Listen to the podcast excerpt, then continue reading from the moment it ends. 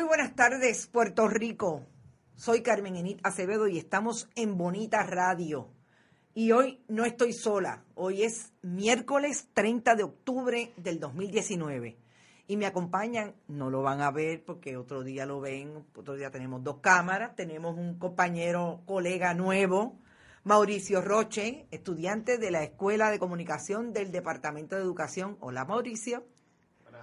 Buenas tardes, estamos todos aquí listos y activados. Mauricio y yo estamos haciendo entrevistas por teléfono, grabando, realmente dándole seguimiento a lo que ha sido la noticia desde ayer de que un joven que todavía no sabemos la edad porque no hemos podido corroborar que en efecto debe tener quizás 23, 22 o 23 años, eh, es el hijo de Zoela Boy Alvarado, que es la secretaria de la gobernación.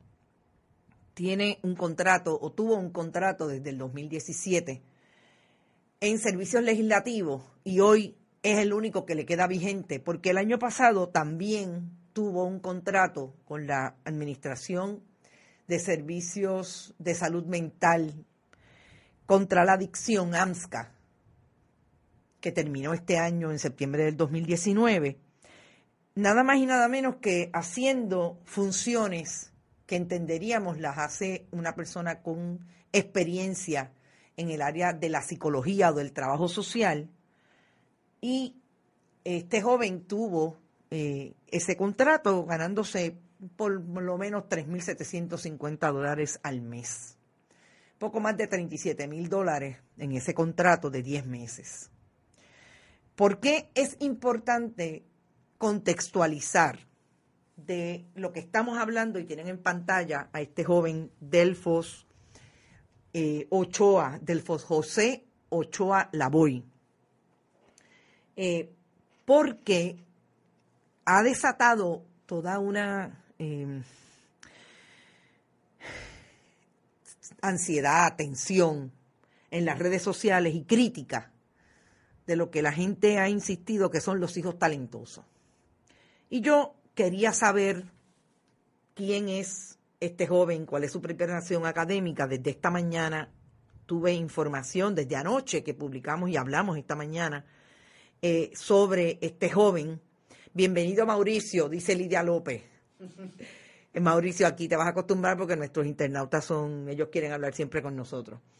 Eh, vámonos eh, al estudio nuevamente. Estamos hablando de este joven que esta mañana planteábamos que lo que, quisiéramos saber es la preparación y la experiencia que tiene este joven.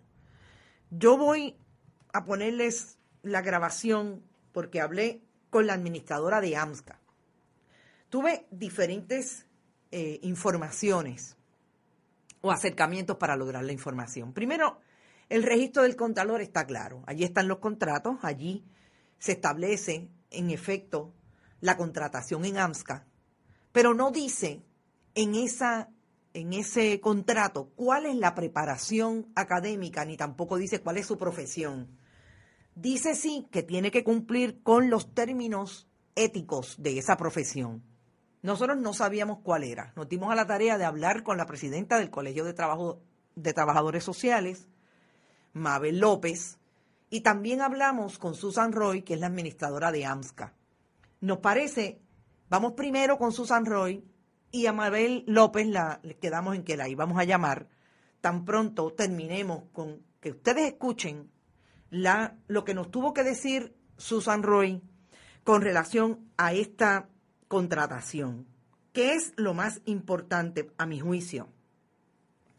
Quiero que pongan los detalles en lo que nos contesta Susan Roy con relación a específicamente cuál es la preparación de este joven y qué curso siguió esta contratación.